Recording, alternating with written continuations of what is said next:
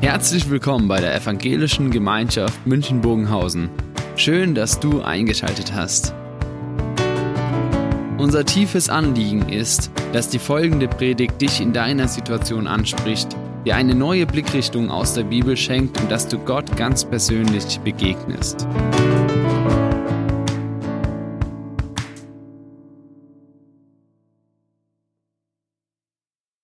Liebe Gemeinde, die heutige Predigt, also der heutige Predigttext, der steht in Offenbarung 1, die Verse 9 bis 18.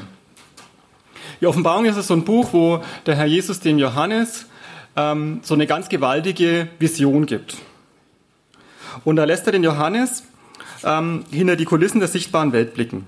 Unser Predigtext steht ganz am Anfang, gleich nach dem Eingangsgruß. Und das, was der Johannes da sieht, das ist so ein Blick hinter die Kulissen unserer Welt, ein Blick in in eine andere Dimension und Wirklichkeit in Gottes Welt.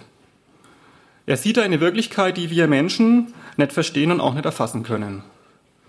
Und man merkt es so dieser ganzen Offenbarung an, wie der Johannes nach Worten sucht, um dieses Unbeschreibliche, was er sieht, zu beschreiben. Und darum wirkt es auf uns oft fantastisch, unwirklich, rätselhaft, manchmal auch unverständlich. Aber wir wollen uns in dieser Predigt heute nicht mit dem aufhalten, was wir nicht verstehen, sondern davon reden, was wir in Ansätzen zumindest verstehen. Und äh, das ist genug, damit äh, die Zeit gefüllt ist.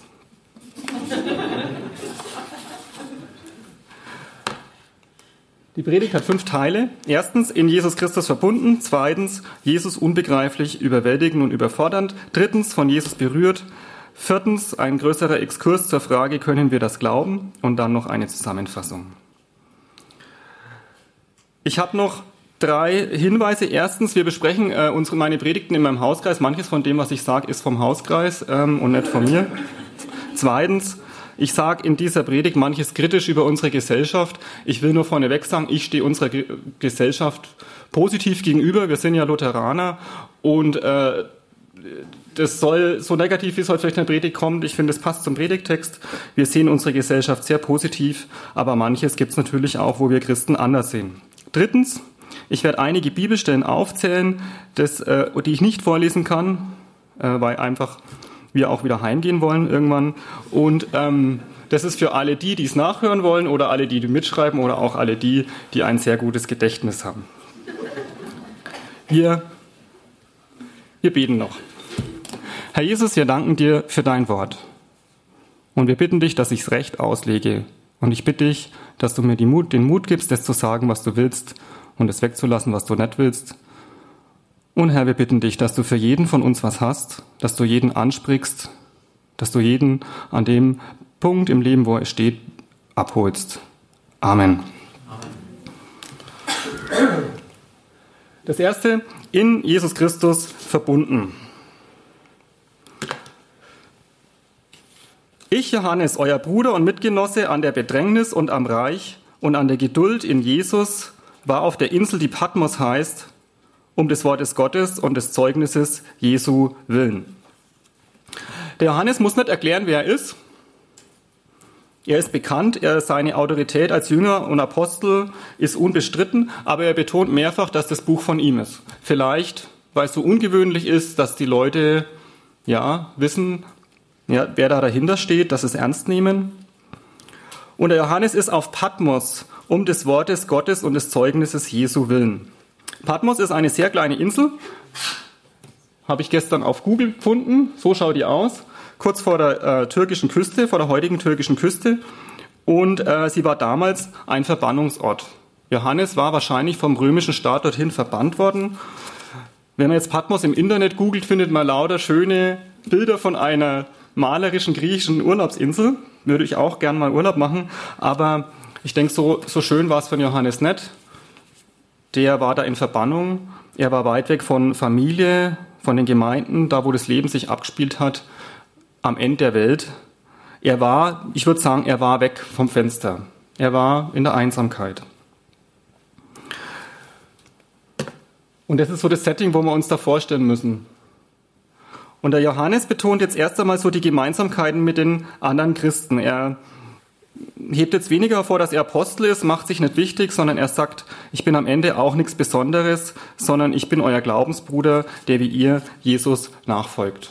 Und er sagt, ich bin wie ihr in Bedrängnissen.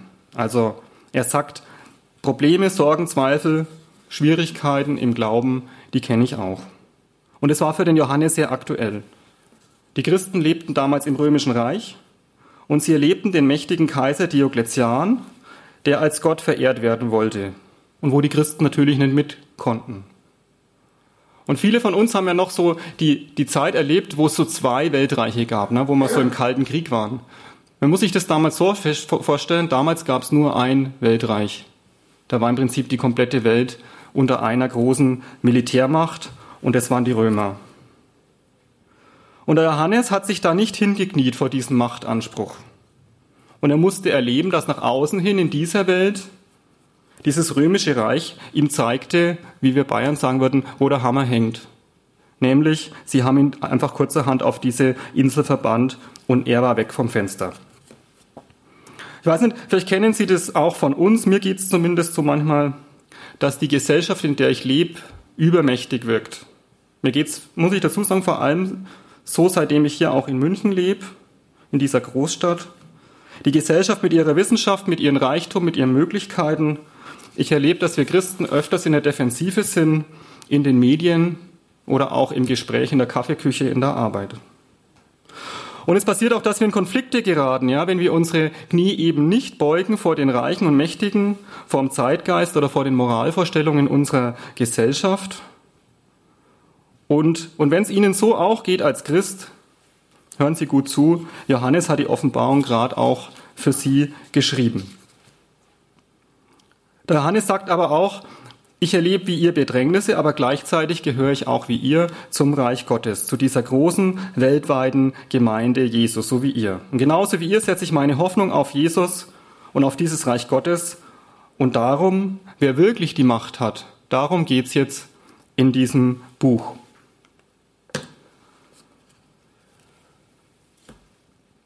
Ich wurde vom Geist ergriffen am Tag des Herrn und hörte hinter mir eine große Stimme wie von einer Posaune, die sprach. Also Johannes betont, die Offenbarung, die ich hier euch jetzt biete oder erzähle, die kommt von Jesus.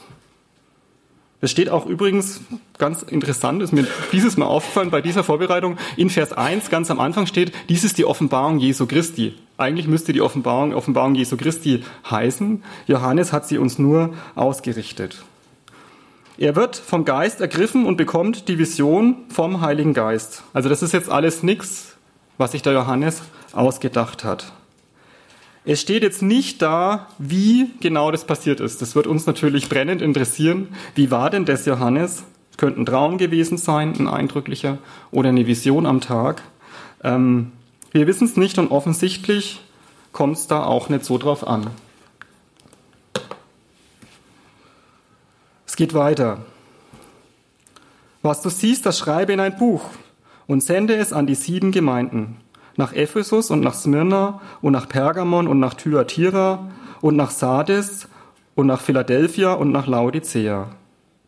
Und ich wandte mich um zu sehen nach der Stimme, die mit mir redete, und als ich mich umwandte, sah ich sieben goldene Leuchter, und mitten unter den Leuchtern einen, der war einem Menschensohn gleich. Der Johannes schreibt an sieben Gemeinden. Ich habe hier das mal aus meiner Bibel rausgescannt. Das hier ist, links ist Griechenland und da hier rechts die heutige Türkei. Und das sind die sieben Gemeinden. Die sind alle so, so in der Nähe von der Ägäis. Und Patmos ist dieses kleine Inselchen hier, hier links unten. Sieht jetzt alles recht nah aus, aber ähm, es ist gar nicht so nah. Von Patmos bis nach Ephesus sind es ungefähr 100 Kilometer Luftlinie. Das Internet, was das uns alles verrät. Und das heißt, er war eigentlich weit weg von den Gemeinden und und, und ja, getrennt durchs Meer, sagen wir mal so. Die Ausleger sind sich jetzt einig, dass diese Zahl 7, dass man das auch symbolisch verstehen kann und dass es die Gesamtzahl aller Christen meint, dass also dieses Buch durchaus auch für uns geschrieben ist, so wie wir heute hier sitzen. Und Johannes weiß auch, wenn, wenn er äußerlich allein ist, vielleicht der einzige Christ auf dieser Verbannungsinsel ähm, dass er mit den anderen Christen verbunden ist. Auch übers Meer hinweg, über diese römischen Soldaten hinweg. Und es ist der Tag des Herrn, also Sonntag. Es ist am Sonntag, als ihm das äh, Jesus zeigt. Johannes weiß drüben auf dem Festland, in den sieben Gemeinden und überall auf der Welt, da feiern sie jetzt Gottesdienst. Und es verbindet ihn mit den anderen Christen. Aber diese Verbindung zwischen den Christen, das ist jetzt nicht nur so eine horizontale irdische Verbindung, so, so wie wenn man jetzt zum Beispiel Fan ist vom gleichen Fußballverein oder so. Diese Verbindung ist auch eine vertikale, eine göttliche Verbindung in Jesus. Der Johannes sieht sieben Leuchter vor dem Thron Gottes. Und diese Leuchter, das kommt dann später noch, die symbolisieren die sieben Gemeinden. Und Jesus Christus ist mitten zwischen den Leuchtern, zwischen den Gemeinden. Und das bedeutet doch, er ist ihnen ganz nah. Das ist das eine. Er ist mitten unter ihnen, wie es in Matthäus 18, Vers 20 steht oder auch in Johannes 17, Vers 21.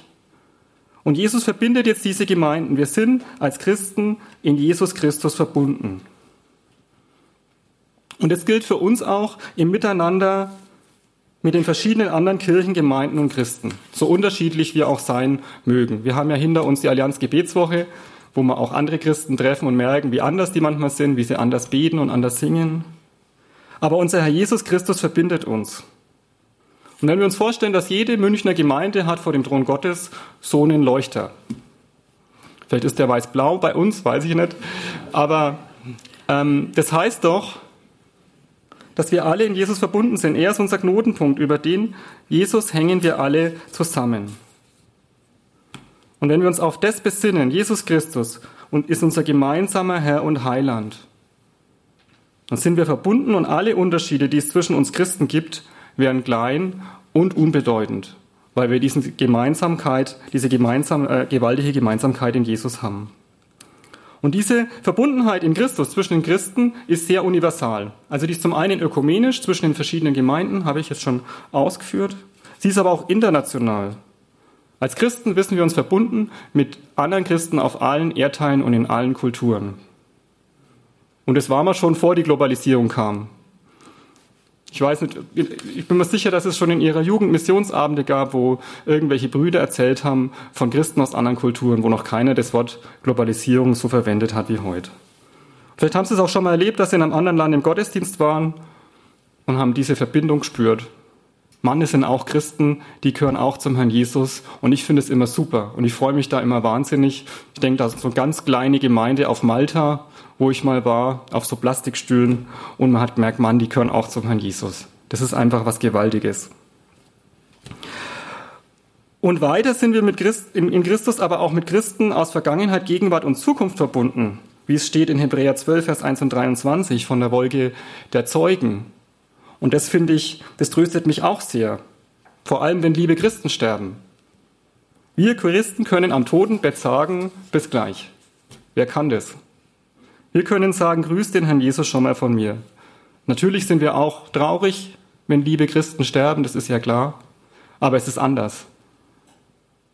Und wir sind gewiss, dass wir unsere lieben Glaubensgeschwister in der Ewigkeit wiedersehen. Und es ist ein gewaltiger Trost, wie ich finde. Und in der Offenbarung 7, da sieht jetzt der Johannes alle Christen aus allen Jahrhunderten, Völkern und Kulturen vor dem Thron Gottes stehen. Danach sah ich und siehe eine große Schar, die niemand zählen konnte, aus allen Nationen und Stämmen und Völkern und Sprachen. Die standen vor dem Thron und vor dem Lamm, angetan mit weißen Kleidern. In Jesus Christus sind wir verbunden über Gemeindegrenzen, Ländergrenzen, über kulturelle Grenzen, ja, über charakterliche Grenzen, über Vergangenheit, Gegenwart und Zukunft hinweg. Und wir werden in der Gegenwart alle zusammen vor Gottes Thron stehen. Das finde ich einen unfassbar gewaltigen Vers. Den finde ich toll. Wir kommen zum zweiten. Jesus, unbegreiflich, überwältigend und überfordernd. Und mitten unter den Leuchtern einen, der war einem Menschensohn gleich, der war angetan mit einem langen Gewand und gegürtet um die Brust mit einem goldenen Gürtel. Sein Haupt aber und sein Haar war weiß wie weiße Wolle, wie Schnee, und seine Augen wie eine Feuerflamme, und seine Füße gleich Golderz, wie im Ofen durch Feuer gehärtet, und seine Stimme wie großes Wasserrauschen. Und er hatte sieben Sterne in seiner rechten Hand, und aus seinem Munde ging ein scharfes, zweischneidiges Schwert, und sein Angesicht leuchtete, wie die Sonne scheint in ihrer Macht. Johannes äh, sieht Jesus, ohne dass er jetzt seinen Namen ausspricht, aber es ist eindeutig, er sieht ihn wie, wie einen Menschensohn. Jesus selber hat sich selber oft als Menschensohn bezeichnet. Und diese Vision hat Gemeinsamkeit mit einer Vision des Propheten Daniel aus Daniel 7. Auch der Daniel hat so einen Blick in den Himmel bekommen. Auch der Daniel sieht den Menschensohn. Das ist die erste Stelle in der Bibel, wo das vorkommt mit dem Menschensohn. Aber bei Daniel ist noch manches anders. Da gibt es nämlich auf der einen Seite Gott, dessen Haar weiß ist wie Wolle und von dem Feuerflammen ausgehen, und der Menschensohn ist von ihm noch getrennt. Und ich würde sagen, in der, in der Offenbarung, da offenbart Gott ein Stück mehr, macht Gott ein bisschen mehr deutlich. Hier sehen wir, Jesus ist Gott selbst. Und was die, was die Kirche später versucht hat, so mit Dreieinigkeit zu beschreiben, das, was wir Menschen ja gar nicht verstehen können eigentlich, ne? nämlich dass es Vater, Sohn und Heiliger Geist gibt, die eigentlich eins sind. Das wird hier in der Offenbarung auch immer wieder deutlich. Und zwar deswegen. In der Offenbarung verschwimmt es so. Manchmal gibt es Bilder, wo man merkt, das ist jetzt eins, wie hier. Also hier ist, ist, ist es der gleiche, der mit dem weißen Haar und Jesus. Der Menschensohn. Das ist eins. Und an anderen Stellen wird es getrennt genannt, Gott auf dem Thron und das Lamm davor. Also in dieser Offenbarung wird es so deutlich, dass es Vater, Sohn und Heiliger Geist gibt, aber dass sie eins sind, weil es manchmal in einem Zug und manchmal getrennt genannt werden. Und gleichzeitig auch dieses andere, was die Kirche dann als Zwei-Naturen-Lehre äh, bezeichnet hat auf irgendeinem Konzil, nämlich dass, dass Jesus Gott und Mensch gleichzeitig ist. Auch das wird hier deutlich. Auf der einen Seite ist es dieser ganz gewaltige Gott mit diesen ganzen Attributen und gleichzeitig ist er, sieht er wie ein Menschensohn aus. Also Jesus kam uns ja ganz nah, war Mensch und das sieht man ihm im Himmel noch an. Dann in der Ewigkeit, ist auch verrückt, in seiner göttlichen Gestalt. Und dann, dann zeigt sich ja Jesus dem Johannes hier in seiner ganzen Herrlichkeit auch gleichzeitig als hoher Priester und auch als Weltenherrscher also dieses lange Gewand und der goldene Gürtel sind Zeichen des hohen Priesters und die goldenen Füße und vor allem auch die, die Sterne in der Hand sind Zeichen eines Herrschers. Also diese, diese sieben Sterne könnt ihr mal googeln, sieht man auch auf so römischen Münzen als Zeichen für die römische Weltherrschaft. Das Neue Testament sagt, Jesus hat diese Sterne in der Hand, er ist der Weltenherrscher. Johannes schaut hinter die Kulissen dieser Welt und sieht Jesus der auf der Erde manchmal so schwach und niedrig daherkommt, hat in Wirklichkeit die Macht. Er hat alles in seiner Hand. Und dieses Bekenntnis richtet sich natürlich gegen alle Mächte und Herrscher auf dieser Erde, die gern die letzte Macht, die letzte Instanz für sich in Anspruch nehmen. Die eigentliche Macht auf dieser Erde, die liegt nicht in der Hand vom Diokletian oder, oder des römischen Militärstaats, sondern in der Hand Jesu. Und die wirkliche Hand, äh, Macht lag und liegt auch nie in der Hand von irgendwelchen Diktatoren, ja, so, so mächtig sie jetzt vielleicht auch kurzfristig erscheinen. Und die letztendliche Macht, das letztendliche Wissen, die Wahrheit und die Deutungshoheit über diese Erde, die liegt auch nicht in den Händen der Reichen, Schönen und Mächtigen oder in der Hand der Wissenschaft, die meint, die alles weiß, oder derer, die die Mehrheitsmeinung bestimmen. Unser Herr Jesus ist der Anfang und das Ende. Er hat das Universum geschaffen und alle Naturgesetze und er hält alles in seiner Hand und alles hängt von ihm ab. Und dann kommt hier ganz unten noch dieses scharfe, zweischneidige Schwert, das aus seinem Mund kommt. Das Wort Gottes wird im Neuen Testament mehrfach mit einem scharfen Schwert verglichen, zum Beispiel in Hebräer 4, Vers 12. Denn das Wort Gottes ist lebendig und kräftig und schärfer als jedes zweischneidige Schwert und dringt durch, bis es scheidet Seele und Geist, auch Mark und Bein, und ist ein Richter der Gedanken und Sinne des Herzens. Und kein Geschöpf ist vor ihm verborgen, sondern es ist alles bloß und aufgedeckt vor den Augen dessen, dem wir Rechenschaft abgeben müssen. Also vor Jesus in seinem Licht wird alles sichtbar, was vorher versteckt war. Jesus sieht in unser Herz. Er sieht alles, was wir je gemacht haben und was wir je gedacht haben. Und der Johannes reagiert darauf so. Und als ich ihn sah, fiel ich zu seinen Füßen wie tot. Also, wenn wir vor Jesus stehen und seine unglaubliche Macht bewusst wird uns, dann stehen wir so als ganz winzige Menschen vor dem gewaltigen Herrn. Mir geht's manchmal so, wenn ich die Sterne anschaue und mir denke, Wahnsinn, die sind so unendlich weg. Wir können es vielleicht noch ausrechnen, aber von uns kein Mensch wird jemals auf einen anderen Stern sein, zumindest nicht die nächsten 5000 Jahre, sage ich mal. Und Jesus hat die alle geschaffen. Oder wenn ich auf den Gipfel von dem Berg bin und die wunderbaren Berge anschaue. Oder auch mir ging es so, als ich im Ultraschall das erste Mal dieses kleine Herzchen hab schlagen sehen, dass ich merke, wie groß und wunderbar ist unser Gott. Und wir stehen auch als Sünder vor dem heiligen Gott. Wir sind sündig, unvollkommen. Wir schaffen es ja oft nicht, uns die kleinsten schlechten Angewohnheiten abzugewöhnen. Und er ist sündlos, heilig und gerecht. Johannes fällt ihm zu Füßen wie tot. Johannes, der seine Knie nicht gebeugt hat vor dem römischen Kaiser, fällt vor Jesus auf sein Angesicht. Es ist nicht harmlos, sage ich mal, dem heiligen Gott zu begegnen. Ähnlich wie Jesaja in Jesaja 6, Vers 5, der sagt, wem mir ich vergehe. Oder ähnlich auch der Petrus hier in Lukas ähm, 5, der sagt, Herr, geh weg von mir, ich bin ein sündiger Mensch. Und ich denke, so sehr wir wissen, dass Jesus unser Freund ist, diese Ehrfurcht vor Gott müssen wir uns erhalten. Und wir müssen uns immer wieder bewusst machen, dass wir es mit dem allmächtigen, mit einem gewaltigen Gott zu tun haben. Und dass er unser Freund ist, er der Heilige, dass er uns ganz nah ist, das ist ein gewaltiges Wunder. Und das sollten wir nicht klein machen und für selbstverständlich nehmen. Und das ist was, das ist so wunderbar, finde ich, dass wir tatsächlich auch jeden Sonntag im Gottesdienst drüber reden und, äh, und es feiern können. Wir kommen zum dritten. Von Jesus berührt. Und er legte seine rechte Hand auf mich und sprach, Fürchte dich nicht, ich bin der Erste und der Letzte und der Lebendige. Ich war tot und siehe, ich bin lebendig von Ewigkeit zu Ewigkeit und habe die Schlüssel des Todes und der Hölle. Also Jesus legt seine rechte Hand auf den Johannes und sagt, fürchte dich nicht. Und dieses fürchte dich nicht sagt er ganz oft in der Bibel.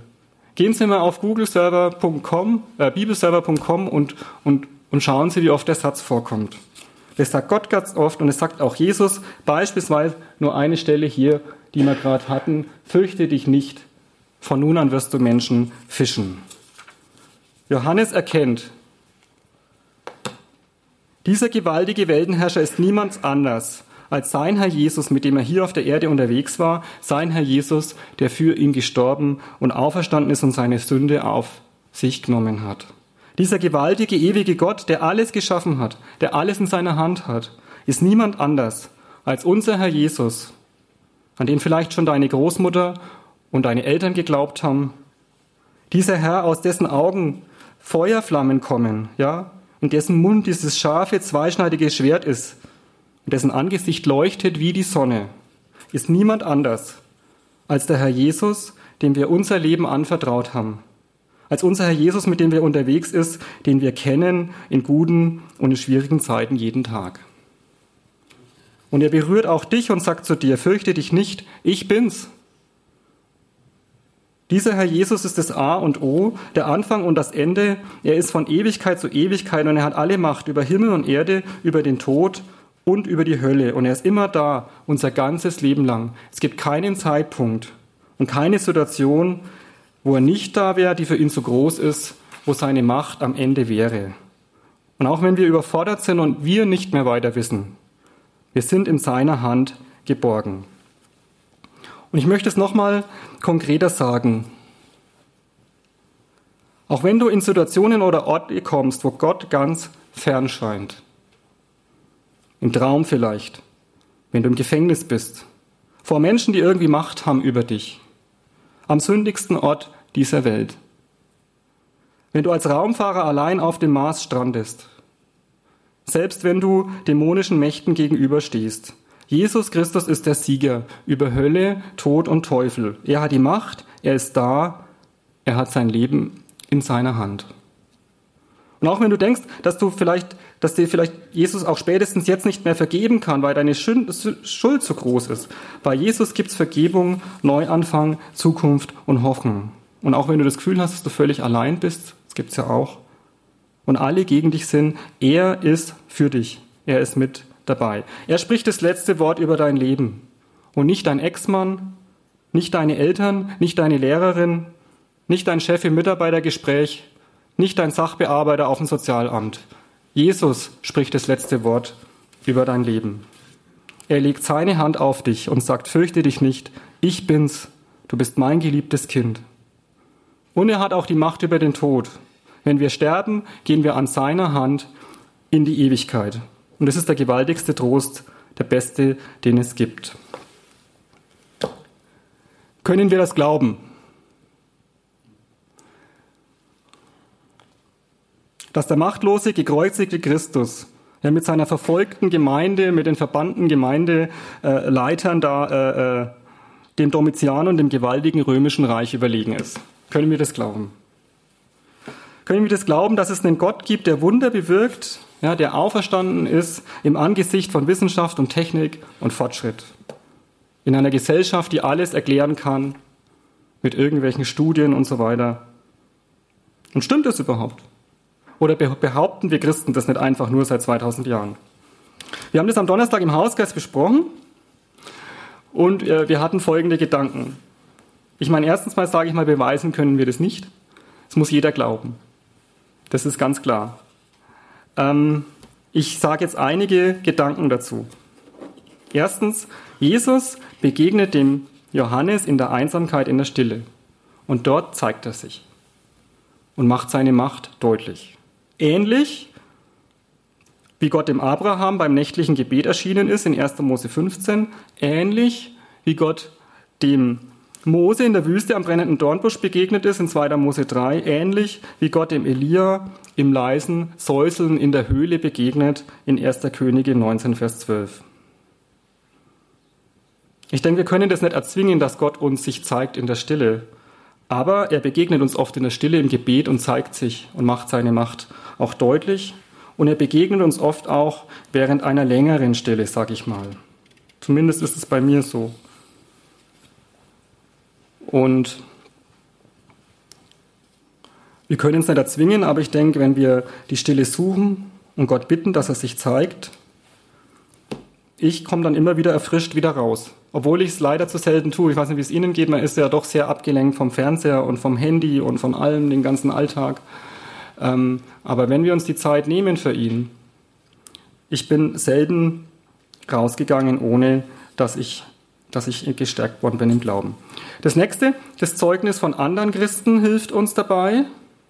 Vor allem Berichte von verfolgten Christen, wie sie Gottes Macht erleben. Es gibt da zum Beispiel Open Doors Berichte, habe ich gehört. Das nächste, wenn man an ihr Ende denkt. Weiß nicht, ob ihr Psalm 73, Vers 17 kennt, so diese Stelle, wo es heißt, bis ich an ihr Ende dachte. Wenn wir daran denken,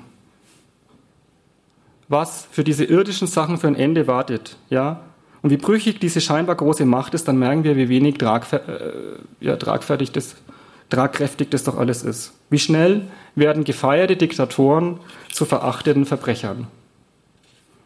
Wie schnell machen die Medien gefeierte Stars zu verlachten Sternchen? Wie schnell haben angebetete Firmenbosse Hausverbot im eigenen Haus oder sitzen gerade im Gefängnis? Und wer denkt heute noch an Diokletian? An Jesus glauben heute mehr Menschen denn je, wenn auch nicht in unserem Land. Und wenn es an Sterben geht, dann hilft uns ja dieses ganze Irdische gar nichts mehr. Geld macht Einfluss, Verstand. Selbst Familie und Freunde muss man dann zurücklassen.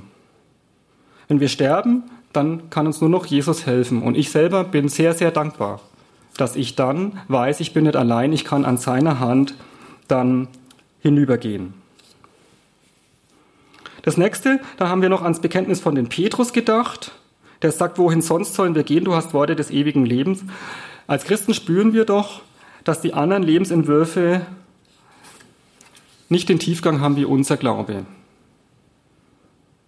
Wenn ich mir, wenn ich mir Menschen anschaue, die zum Beispiel der, der Karriere hinterherlaufen, und es ist in meinem Alter mit 43 doch ein sehr großer Antrieb bei vielen Menschen und viele geben dafür viel. Aber wie schnell, also wie, wie, wie, wie, wie oberflächlich ist es denn? Und wie wenig tiefgründig ist es denn? Wirklichen Sinn und Erfüllung kann uns nur Jesus geben und ein Leben, das tiefer geht und über dieses Leben hinausgeht. Und ich behaupte, wir spüren das als Christen, dass es so ist. Was ist aber, wenn das alles nicht reicht, um zum ersten Mal oder weiter glauben zu können? Die Frage habe ich mir gestellt. Ähm, letztlich kann uns nur Jesus diesen Glauben schenken und erhalten. Er muss seine Hand auf uns legen und uns berühren, dass wir das glauben. Und wenn du dein Zweifel bist, ob das stimmt und noch nicht oder nicht mehr glauben kannst, kann ich nur dich einladen, dass du ihn bittest, dass er sich dir offenbart, dass du die Stille suchst, dass, er, dass du bittest, dass er dich berührt. Und das, den Rest muss dann er machen. Ich weiß bei mir, ich hatte, ich hatte meinen Moment, den ich jetzt nicht ganz ausführen werde, aber ich hatte meinen Moment, wo ich viel gezweifelt habe und wo ich dann Gott sehr intensiv gesucht habe und er hat sich mir gezeigt, sehr unerwartet, sehr in einer ganz schrägen Situation, wo mir dann plötzlich klar war, äh, er ist da und er hat mich gehört. Aber das ist natürlich sehr subjektiv dann. Ich kann euch nur, Sie nur einladen, das auch auszuprobieren. Wir kommen zum Schluss. Es kann sein, dass du dich in deinem Leben in einer ähnlichen Lage befindest wie der Johannes, dass alles, ja, was gegen dich und den Glauben spricht, erdrückend ist und scheinbar ganz groß und dass dein Glaube an Jesus klein und schwach wirkt, weit weg und du bist allein. Der heutige Bibeltext bezeugt, Jesus Christus ist der Herr über die ganze Welt, auch über dein Leben und deine Lebensumstände. Und er hat dein Leben in seiner Hand immer vom Anfang bis in die Ewigkeit. Und dieser mächtige Herr Jesus legt seine Hand auf dich und spricht zu dir, fürchte dich nicht, denn ich habe dich erlöst, ich habe dich bei deinem Namen gerufen, du bist mein. Amen.